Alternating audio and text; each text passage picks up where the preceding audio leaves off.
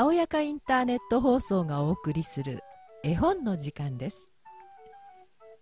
森のお姫様ジュビレ・フォン・オルファース大久保優役。森の中森のお姫様が窓から顔を覗かせてみる。すると朝露の女の子がそよ風さんに言われてお参り。小川のほとり。朝露みんなで姫様のキラキラふわふわな髪を溶かし真っ赤なドレスとピカピカの靴で身支度終わり。お姫様に甘い蜂蜜をさっと持ってくる苔の子たち。門のそばの木陰の日陰に支度された朝のお食事。キラキラした縁の黒板にせっせと手習いのお姫様。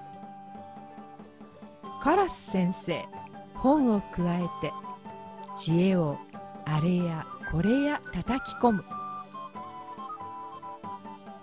お勉強終わりに小鹿と小うさぎと一緒に遠足。あとついてくるリスに小鳥。ウキウキと楽しいお姫様。森の外れ。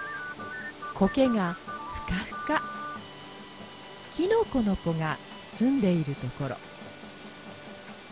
みんな楽しい仲間たちでお話しするのがその役目。明かりを手にした星の子たち。森の奥へ姫をご案内。暗がりの中無事お家まで。いっぱい遊んでもう笑顔。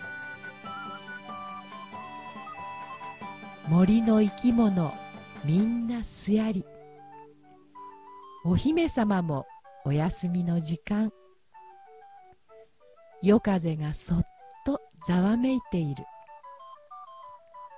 星の子一人お城の見張り朗読は陽子でした。